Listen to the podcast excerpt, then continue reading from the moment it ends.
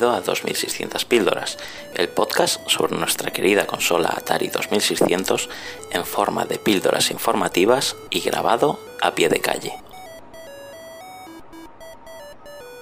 Casi cualquier aficionado a los videojuegos, tanto a los antiguos como a los más contemporáneos, ha oído hablar de las grandes compañías que han copado el mercado, Activision sin duda, una de las que mayor renombre ha tenido en la historia y que tuvo unos inicios realmente interesantes. Broncas, reivindicaciones, éxitos, declaraciones cruzadas, demandas y una explosión de calidad hicieron que su leyenda fuera fabulosa desde el principio. El programa de hoy, que será un especial pildorazo por su mayor duración, ya que no podía dejarme nada en el tintero, sacará a relucir las vergüenzas de una industria que ya practicaba técnicas muy depredadoras con quienes se encargaban del desarrollo de los juegos, incluyendo testimonios de sus protagonistas. No te pierdas esta increíble historia. Todo ello mientras caminamos tranquilamente por la calle. Acompáñame en un paseo por la nostalgia.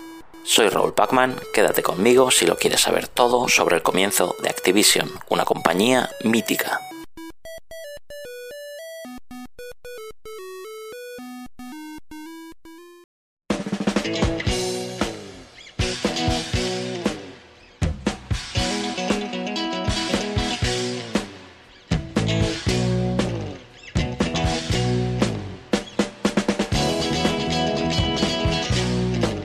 Situamos en el año 1977, durante los meses del estreno de la Atari VCS, el nombre comercial inicial de la 2600. A pesar de los problemas de distribución y la floja campaña navideña, la consola vendió más unidades que su entonces principal competidor, el sistema Channel F de Fairchild.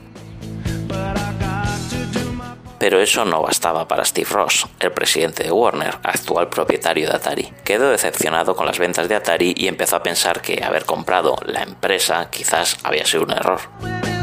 La solución que le propuso Nolan Bushnell, quien había llevado anteriormente la batuta en la compañía, consistía en abandonar la VCS y desarrollar una consola doméstica más potente, pero la propuesta hizo enfurecer al presidente de Warner. Los forcejeos negociadores de Bushnell eran muy conocidos a lo largo y ancho de Atari. Bushnell se enfrentó a la junta directiva de Warner y en 1978 se vio obligado a abandonar la empresa que había fundado. Para reemplazar a Bushnell, Warner nombró al ex ejecutivo Ray Kassar, proveniente de la empresa textil Burlington, como el nuevo CEO de la compañía, un hombre que tenía poco en común con los programadores creativos de Atari. En aquel momento Atari todavía estaba muy bien financieramente y los directivos de Warner hicieron promesas de participación en las ganancias y otras bonificaciones a la plantilla. Aún así, cuando obligaron a Bushnell a dejar la compañía en 1978, muchos trabajadores creyeron que se había perdido el alma de la empresa, ya que se temían que Warner impusiera una disciplina más estricta. Así lo recuerda el programador David Crane. Nolan Bushnell se había vendido recientemente a Warner, pero todavía estaba ofreciendo orientación creativa. La mayor parte de la cultura de las drogas era cosa del pasado y los días de los baños calientes en la oficina habían terminado. Cuando Ray Kassar anunció que sería el reemplazo de Bushnell en una reunión general, nadie confió en él. En palabras del programador de Atari, Alan Miller, Ray empezó a dirigir la compañía como un año después de que yo entrara y no tengo nada bueno que decir sobre él. No entendía ni apreciaba la industria, ni tampoco la tecnología más básica. Estaba claro que iba a llevar la empresa al desastre. En cambio, Ray Kassar, el nuevo CEO, lo veía así. Cuando entré en la empresa todos estaban muy recelosos conmigo, claro. La gente se pone nerviosa cuando llega alguien nuevo. Tenían miedo, no lo niego, pero de verdad que yo tenía mucho respeto por los programadores porque sabía que de ellos salían los productos. Hice todo lo que pude para animarlos.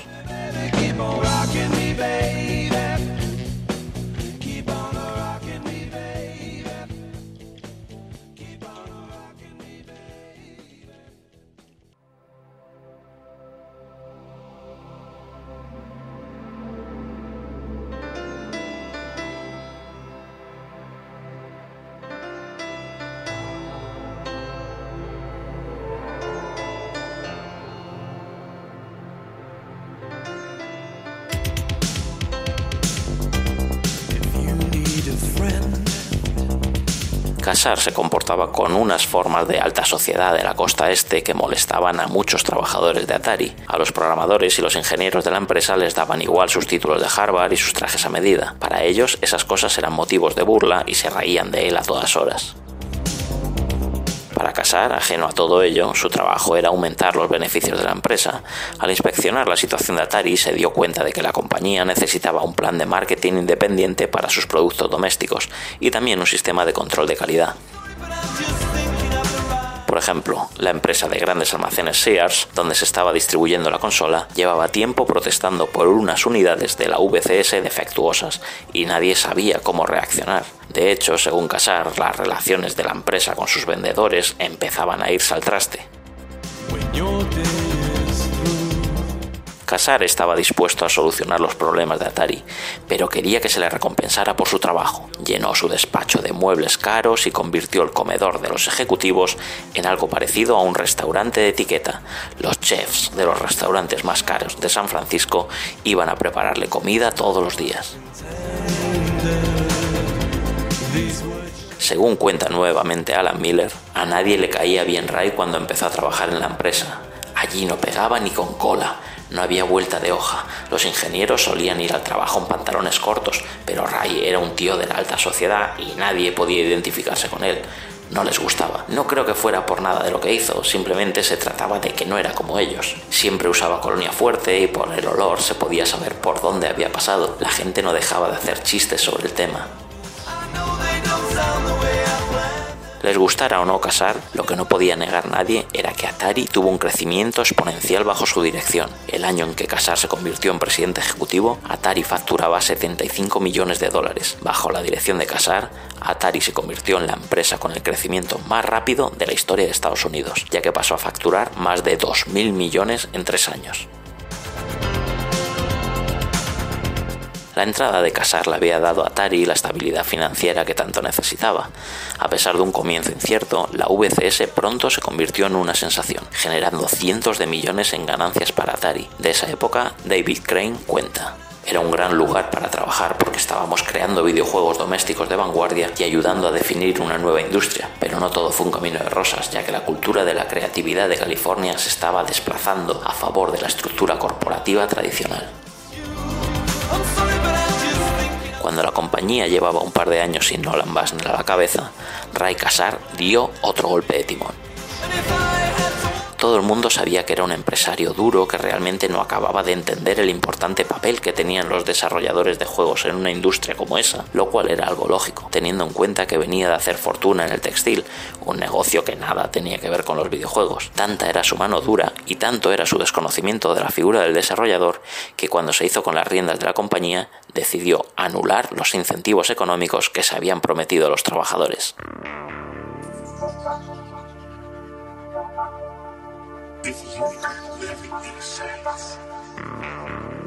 En aquella época había más de 20 programadores en el departamento de productos de consumo. Las ventas de la VCS habían superado todas las expectativas y Casar y su equipo confiaban mucho en el futuro del sistema. Los programadores David Crane, Bob Whitehead, Alan Miller y Larry Kaplan no estaban dispuestos a pasar por esa situación.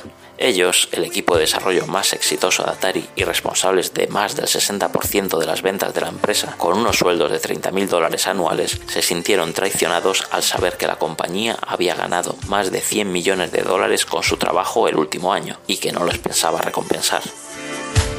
En aquella época los videojuegos eran desarrollados exclusivamente por los fabricantes de los sistemas por los cuales eran diseñados, es decir, Atari era el único creador y distribuidor de juegos para la Atari 2600.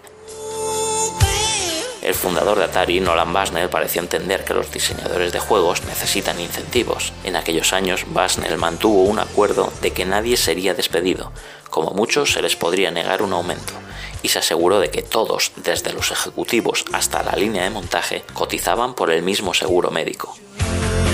La compañía había anunciado su intención de recompensar a los diseñadores de juegos con bonificaciones basadas en la venta de cartuchos de juegos, pero cuando Basner fue expulsado de la compañía en 1978, los planes cambiaron.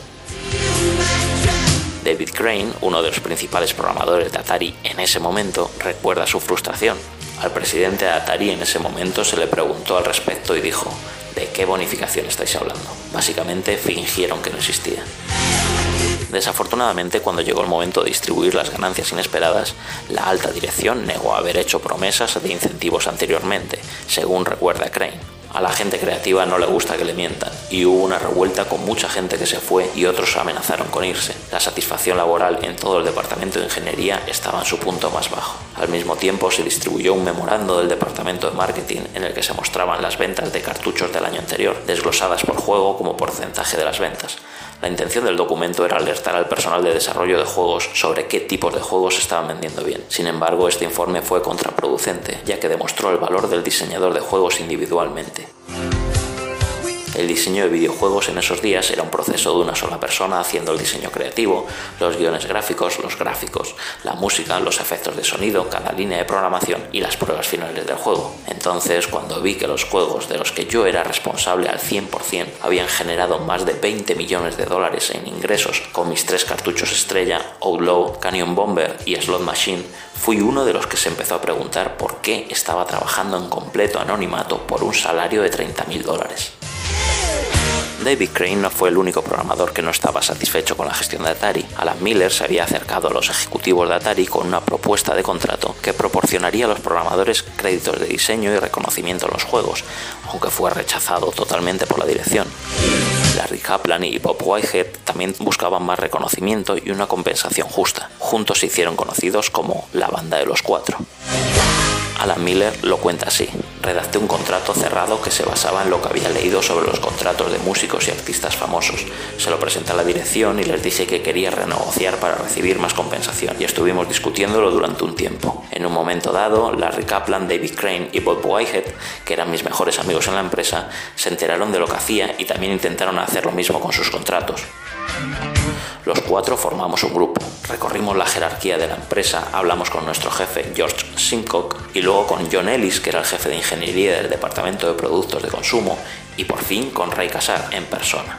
Llegaron a decirle a George Simcock que llegarían a algún tipo de acuerdo con nosotros, pero al final se plantaron y dijeron que no.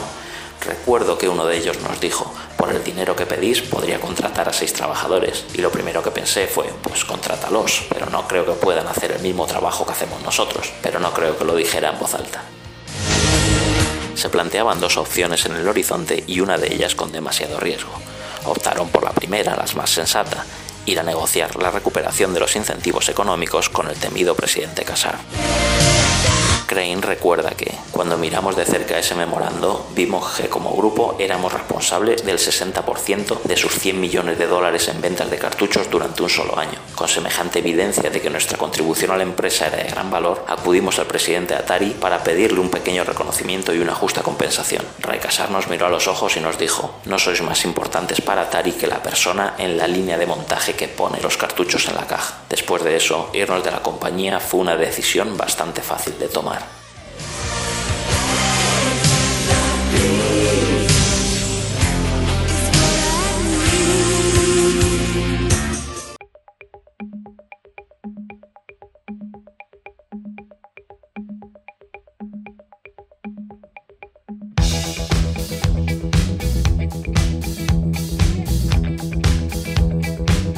Que le habían planteado un modelo de bonificación parecido al de los artistas con las discográficas y que solo reclamaban un pequeño pellizco, entendieron que aquella era la última afrenta que estaban dispuestos a aguantar.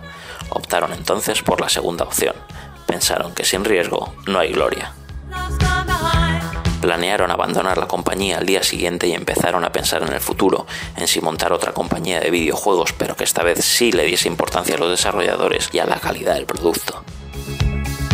Al equipo de cuatro se unió un empresario discográfico con experiencia en gestión de empresas y con un importante grupo de inversores detrás, Jim Levy. Había nacido el germen de Activision y las reglas del juego estaban a punto de cambiar. Mientras tanto, Joey DeCuy, uno de los ingenieros de hardware que habían desarrollado la VCS, dejó Atari para abrir su propia empresa de ingeniería poco después de que Miller comunicara sus exigencias a Casar. Cuando Casar rechazó la propuesta, Miller acudió a DeCuy y le preguntó con qué abogados había fundado su nueva empresa. DeQuy le recomendó Wilson, Sonsini, Woolrich and Rosati, un bufete que tenía buena reputación entre las empresas emergentes. Miller y sus amigos visitaron el bufete y explicaron a un abogado sus planes de abrir una compañía independiente que desarrollaría juegos para la VCS, algo que nadie había intentado antes. El bufete escuchó la idea y estudió minuciosamente todas las posibles repercusiones en forma de infracción de patentes que podía conllevar su idea de crear software para el hardware de Atari. Los miembros del grupo tenían los suficientes conocimientos tecnológicos para desarrollar buenos productos, pero se les notaba su falta de agudeza empresarial. Tenían talento creativo, pero les hacía falta un administrador. De esa época, Alan Miller nos cuenta. Fuimos al bufete que nos sugirió DeQuy y hablamos con varios abogados de allí. Empezaron a buscarnos capital de riesgo para la financiación, a constituir la empresa y a unirnos como compañía. Dijeron que teníamos entre manos una oportunidad tecnológica muy interesante, pero creían que necesitábamos una persona que se encargara de la parte administrativa y de la publicidad. Wilson, Sonsini, Gurrich y Rosati, tras discutir sus opciones, recomendaron a Jim Levy, un hombre de negocios con experiencia en la industria musical, para ayudar con la parte empresarial de aquella nueva productora de juegos. Levy, un hombre de negocios experimentado, buscaba compañías de capital de riesgo para que lo ayudaran a iniciar una nueva empresa de desarrollo de juegos que crearía software para las computadoras del momento. Cuando se reunieron, Miller y sus amigos estuvieron de acuerdo y pidieron a Levy que se uniera a la empresa que crearía cartuchos de Atari. David Crane lo relata así. Jim había estado trabajando en GRT Records y estaba en el proceso de recaudar dinero para entrar en el negocio haciendo software de cintas de cassette para computadoras del momento, como la Tandy Radio Shack TRS-80. Nos reunimos con él en una barbacoa en su casa y finalmente nos convencimos de que tenía el conocimiento del marketing y las habilidades comerciales para dirigir la empresa que teníamos en mente. Y a él no le dolió que ya estuviera bien metido en el proceso de recaudación de fondos de capital riesgo. A Levy le encantó la idea y la banda de los cuatro pronto se convirtió en la banda de los cinco, The Gang of Five. Decidieron llamar a su nueva empresa Activision.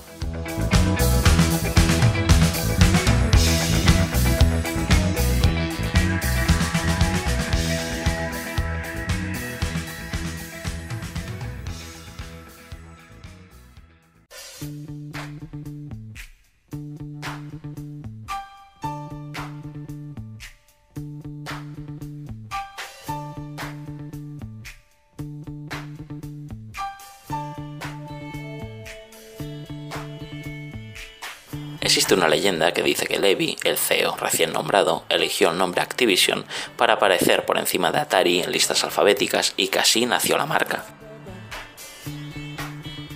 En cambio, según Greg Kitchen, diseñador de videojuegos que entró en Activision en 1985 y famoso por haber portado el archiconocido Donkey Kong a la consola ColecoVision o haber fundado con su hermano Absolute Entertainment en 1985, nos da otra versión que contradice esta historia y que ofrece muchos detalles.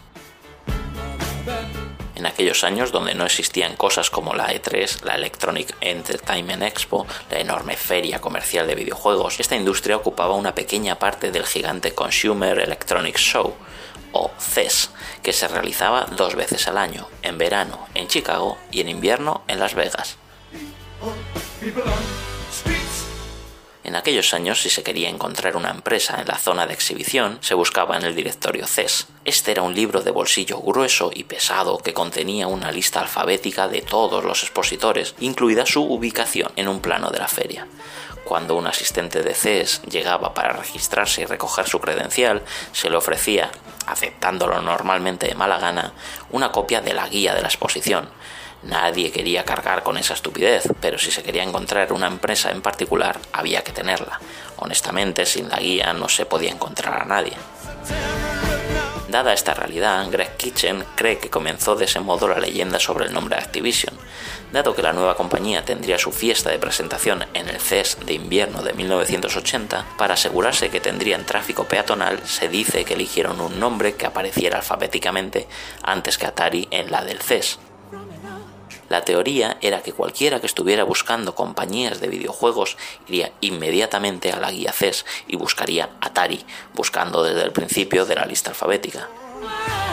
Dado que Atari era prácticamente la única empresa de videojuegos de la ciudad en ese momento, era posible que una vez que un asistente encontrara Atari se detuviera en las A y terminara con él.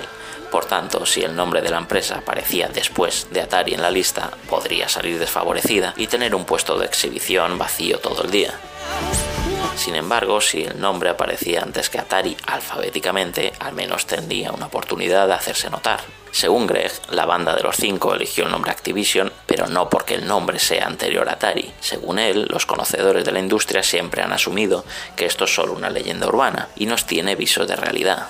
El nombre Activision era simplemente un gran nombre para una empresa de videojuegos, como una inteligente combinación de activo y televisión. Y en una industria multimillonaria, él no cree que nadie tomase una decisión tan crítica como elegir un nombre de marca en base a algo tan nimio como la clasificación alfabética. Aunque a decir verdad, los sucesivos nombres en empresas de videojuegos que asistieron a la feria, como Accolade, Acclaim, Absolute Entertainment o Accelerate Games, siempre un paso alfabético por delante del anterior según avanzaban los años, refuerzan la leyenda.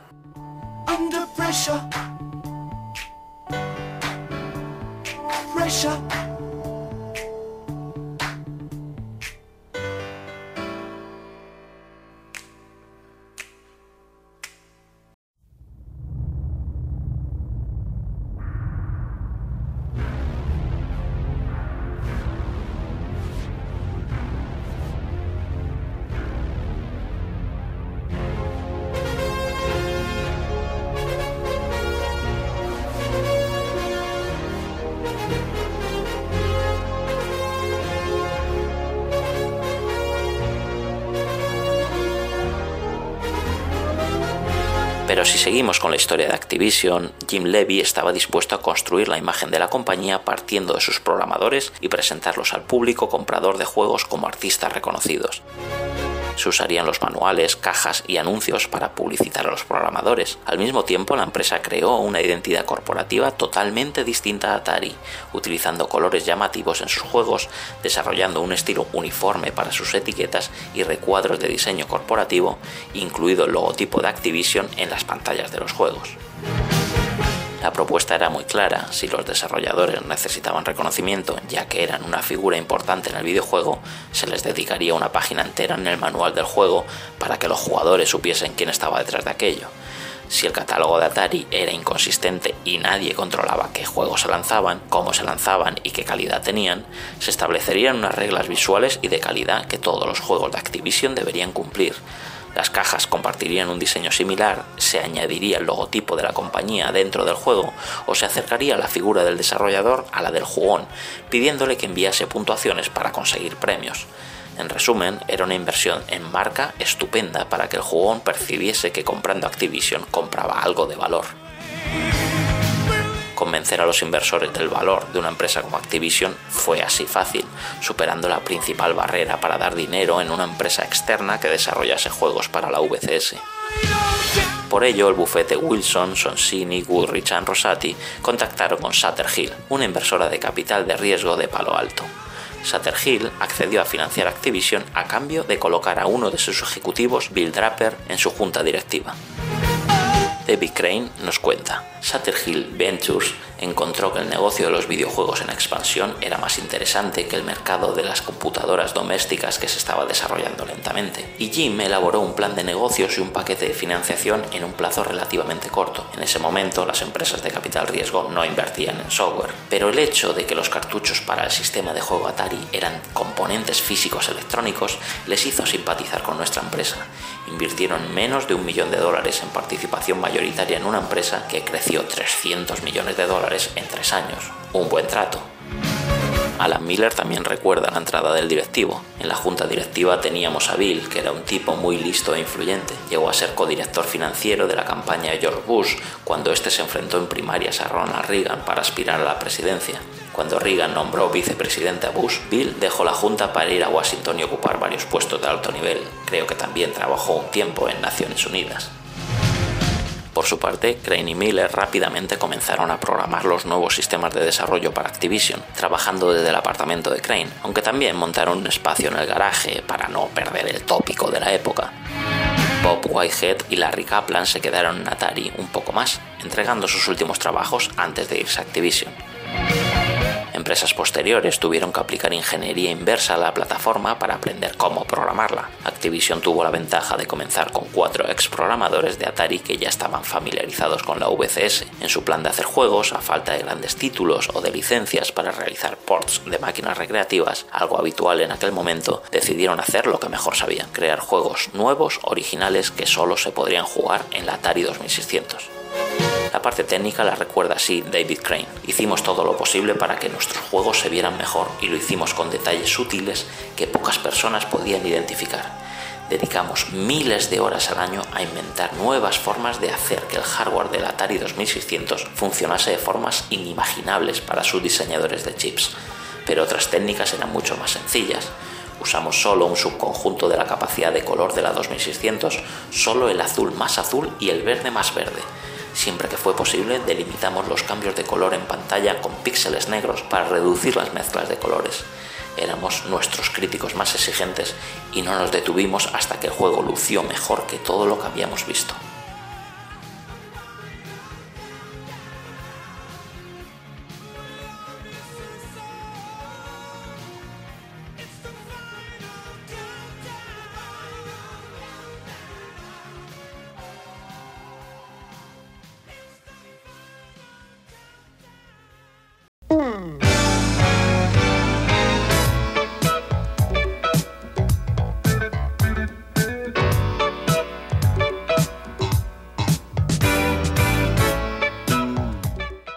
Pero Activision no lo tuvo fácil para arrancar, debido a un contraataque de la antigua empresa en la que trabajaban.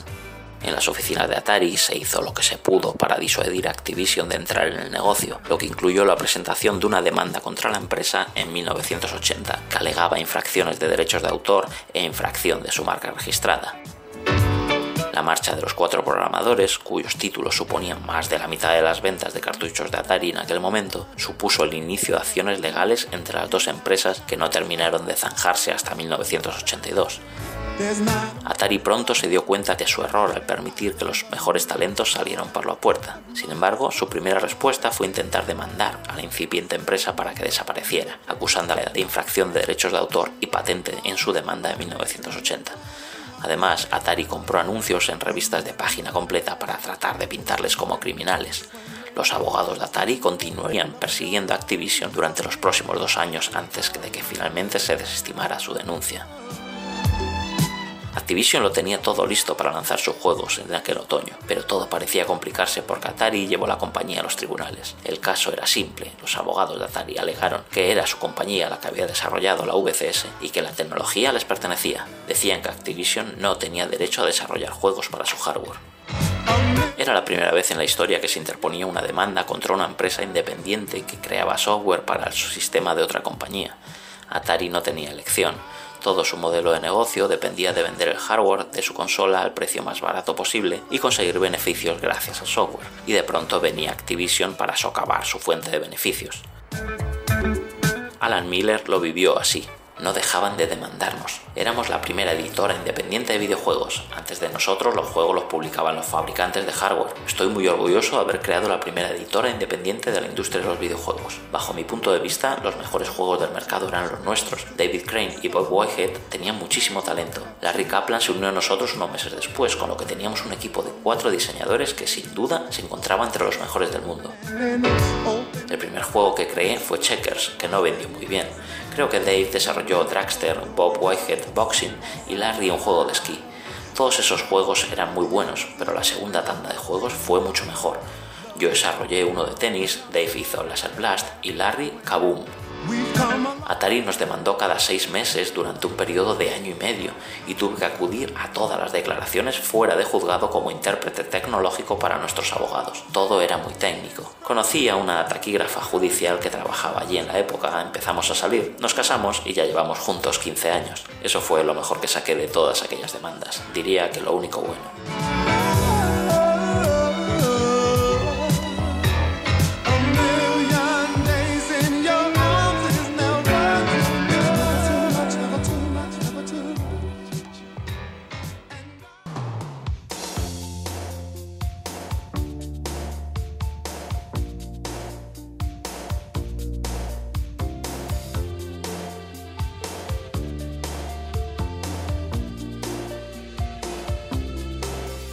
Pero Activision siguió adelante. Cada programador desarrolló su propio juego que estaba planeado para su lanzamiento a mediados de 1980. Dragster, Skin, Checkers y Boxing, seguido el simulador de pesca Fishing Derby, de gran éxito.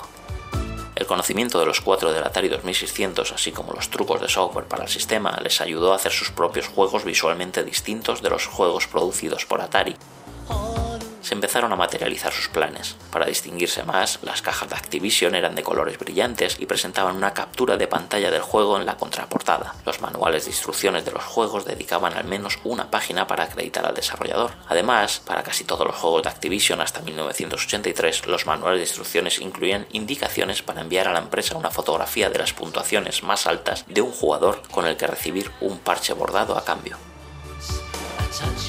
Los juegos de la compañía causaron una fuerte impresión en el comercio minorista. La consistencia de la marca siempre fue su gran preocupación. Jim Levy quería que los juegos de Activision se destacaran en los estantes de las tiendas, sin dejar de pertenecer claramente a la marca. La política de Activision de dar crédito al diseñador y proporcionar una captura de pantalla clara del juego en la parte posterior de la caja también tranquilizó a los consumidores de que estaban obteniendo un producto de calidad.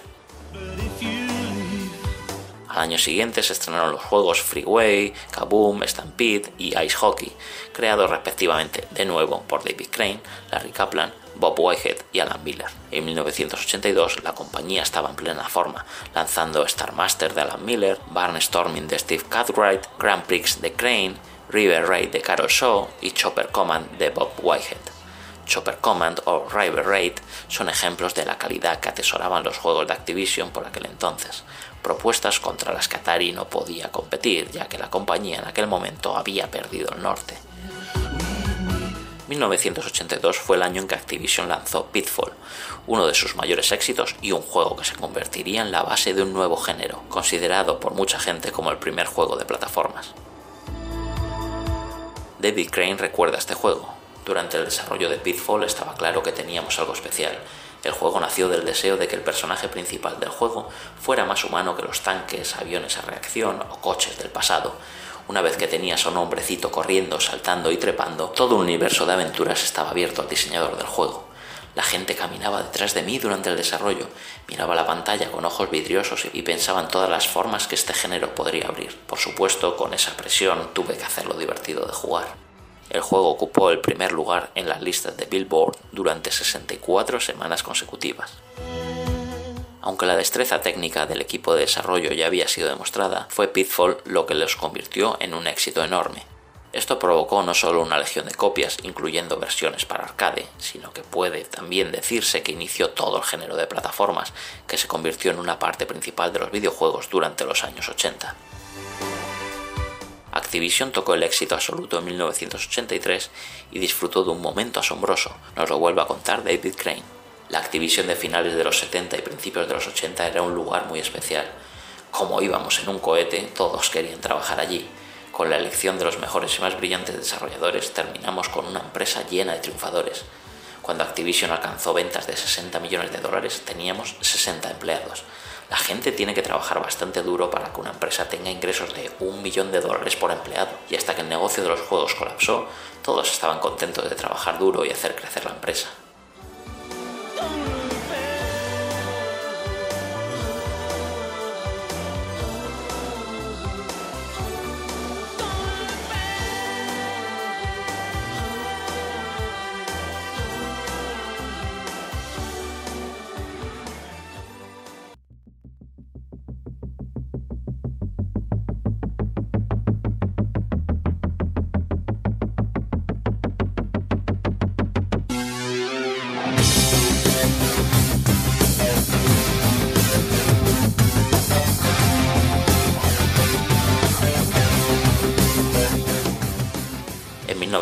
1982, el contencioso legal que mantenían Atari y Activision llegó a su final y la corte declaró infundada la denuncia de la compañía que presidía Ray Kassar. A partir de ese momento, la Atari 2600 pasaba a ser una consola libre para la que se podía trabajar sin miedo a que Atari tomase medidas legales. Atari perdió el caso en 1982 y el concepto del desarrollador independiente nació. El riesgo que habían asumido los cuatro exprogramadores de la casa había merecido la pena. Pero claro, con la plataforma disponible y el ejemplo internacional de Activision triunfando con sus juegos, fueron muchos los que se lanzaron a la aventura. Empezaron a proliferar estudios de desarrollo, distribuidores sin experiencia y la calidad de los productos bajó en picado. ¿Por qué iban a ser ellos los únicos desarrollando videojuegos para Atari 2600? Con los años y gracias a la calidad de sus productos y a su identificable manera de hacer las cosas, su posición no corría riesgo. Eran el top de la cadena evolutiva de aquel mercado. Eran el sinónimo de la calidad. Estaban tan seguros que incluso abrieron un segundo estudio en New Jersey a manos del mítico Gary Kitchen, que por aquel entonces ya se las había ingeniado para crear el mítico port de Donkey Kong para Atari.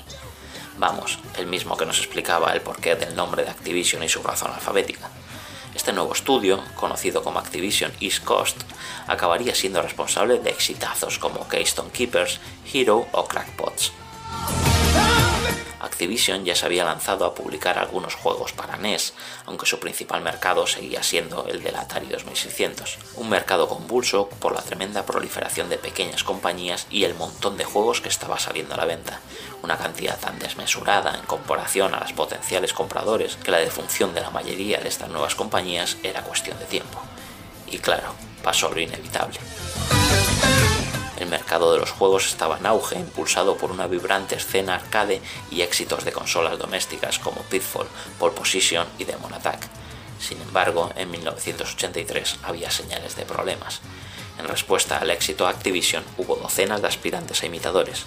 En un periodo de seis meses entre las ferias comerciales de CES se determinó que 30 empresas serían la próxima Activision las nuevas empresas obtuvieron de 2 a 3 millones de dólares en fondos de capital riesgo, encontrándolo muy fácil a la luz del éxito de Activision y contrataron programadores de la calle. Sin diseñadores de juegos profesionales, estas empresas desarrollaron juegos de baja calidad y construyeron millones de copias de esos horribles juegos. En Activision, al ver la mala calidad de los juegos que se estaban desarrollando, negaron con la cabeza y pensaron que toda esa gente estaría fuera del negocio en un año, pero no previeron lo que aquello estaba haciendo en el mercado. La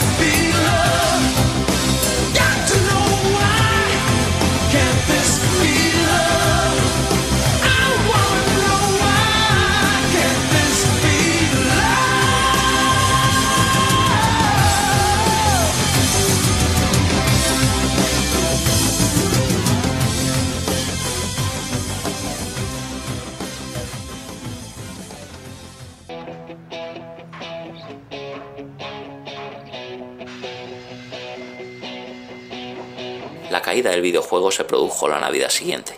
Como las nuevas empresas no pudieron vender sus juegos y se declararon en quiebra una tras otra, algunos propietarios entraron en acción. Los almacenes de cartuchos de juegos sin vender los compraban a 3 dólares cada uno, se vendían a las tiendas a 4 dólares y el precio final al consumidor era de 5 dólares. En la parte delantera de cada tienda había un barril lleno de juegos a solo 5 dólares. Una estimación de aquellos días calculó que el número de juegos de liquidación en los barriles de esa Navidad eran más de 20 millones de ellos. Los niños todavía pidieron el último lanzamiento de Activision para Navidad, pero cuando un padre llegaba a la tienda y vería que sus 40 dólares podían comprar 8 juegos del barril en lugar de uno famoso, sabía que podía volver a casa como un héroe. Decenas de compañías cerraron y dejaron muchísimo stock por vender en las grandes superficies. Juegos de dudosa calidad que las tiendas tenían que sacarse de encima y que decidieron rebajar de precio tanto que reventaron el mercado. Los vendían a menos de precio de coste y contra eso era imposible competir. Un juego de Activision podía costar 30 dólares y los juegos en liquidación de varias compañías se llegaron a vender en packs de varios juegos por tan solo 3 dólares. Pese a que la compañía se había preparado y tomado medidas para algo semejante, no pudo calcular la magnitud del ciclo que se cerraba. La consola estaba totalmente desfasada, el mercado saturado, el precio de venta por debajo del coste y ellos, todavía empeñados en vender calidad, seguían decidiendo fusiones empresariales con otras compañías de juegos con la idea de no dejar morir su modelo de negocio. Eran momentos complicados y de no saber muy bien a dónde ir se podía seguir haciendo juegos, pasarse al software más clásico, realizar aventuras interactivas o incluso fabricar juguetes. En ese contexto nacen dos productos innovadores de la mano de Gary Kitchen en su Activision East Coast y de David Crane en la sede central de la compañía el mítico Game Maker para Commodore 64 y Little Computer People, el que podría ser considerado como el abuelo de los Sims. Activision comenzó a diversificarse publicando títulos para el mercado emergente de PC y extendiendo sus juegos para Atari VCS a Intellivision y ColecoVision. 1984 vio el lanzamiento del juego de Crane basado en la exitosa película Cazafantasmas, así como su Pitfall 2 Lost Caverns, portado a una variedad de plataformas, incluidos ordenadores Atari, Commodore 64 y Apple. Desafortunadamente el mercado de los videojuegos siguió cayendo y las acciones de Activision se desplomaron. Sin otro lugar a donde ir, Alan Miller y Bob Whitehead dejaron la empresa para formar Accolade. Larry Kaplan ya se había ido dos años antes regresando a un puesto de vicepresidente en Atari. Según David Crane, Después de aquello, Activision se convirtió en una especie de incubadora. Se puede rastrear la historia de la creación de decenas de empresas de alta tecnología solo fijándose en las personas que dejaron Activision. Entre las personalidades notables de Activision se encuentran Larry Probst, quien se convertiría en el director ejecutivo de Electronic Arts, y Greg Fishback, Jim Skoropowski y Rob Holmes, quienes fundaron Acclaim.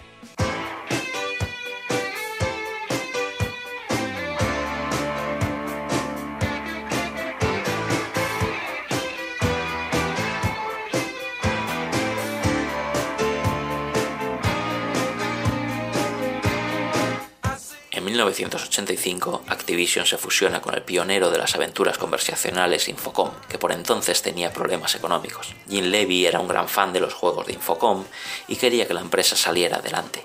Sin embargo, unos seis meses después, Bruce Davis tomó el mando como CEO de Activision. Davis se mantuvo contra la fusión desde el principio y gestionó Infocom con mano dura. También obligó a realizar cambios de marketing, lo que hizo que las ventas de sus juegos se hundieran. En 1988, Activision comenzó a involucrarse en otros tipos de software aparte de los videojuegos, tales como aplicaciones ofimáticas. Como resultado, cambió su nombre corporativo a Mediagenic, para tener un nombre que representaría globalmente todos sus campos de actividad. Aparte de este cambio, Mediagenic siguió haciendo un enorme uso de la marca Activision en sus videojuegos para las diversas plataformas para las que los editaba, principalmente NES, Master System, Atari 7800, Commodore 64 y Amiga. Finalmente, en 1989, tras varios años de pérdidas, Activision cerró el estudio de Infocom en Cambridge, Massachusetts, haciendo a solo 11 de los 26 empleados una oferta de traslado a la sede central de Activision en Silicon Valley, California, que cinco aceptaron.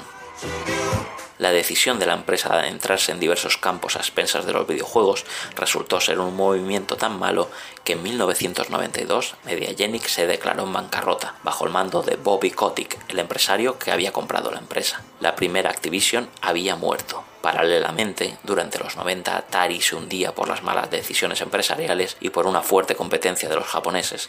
Se fusionó en aquella época con JTS y prácticamente desapareció del mercado.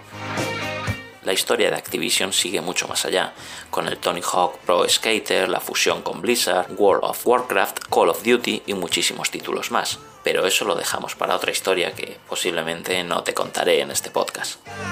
Y hasta aquí el 2600 píldoras de hoy. Espero que te haya gustado el pildorazo especial. Recuerda seguirme en la plataforma iBox, tanto en el canal de 2600 píldoras como en el de la Chus, donde se publican este y otro montón de podcasts que seguro que te interesan. Te recuerdo la importancia de que me digas qué te ha parecido el programa o que me comentes si conociste juegos de los primeros años de Activision que recuerdes con nostalgia. Te agradeceré todos los me gusta o comentarios que me quieras dejar, algo que animará a que este proyecto de divulgación siga adelante. Saludos y nos vemos jugando.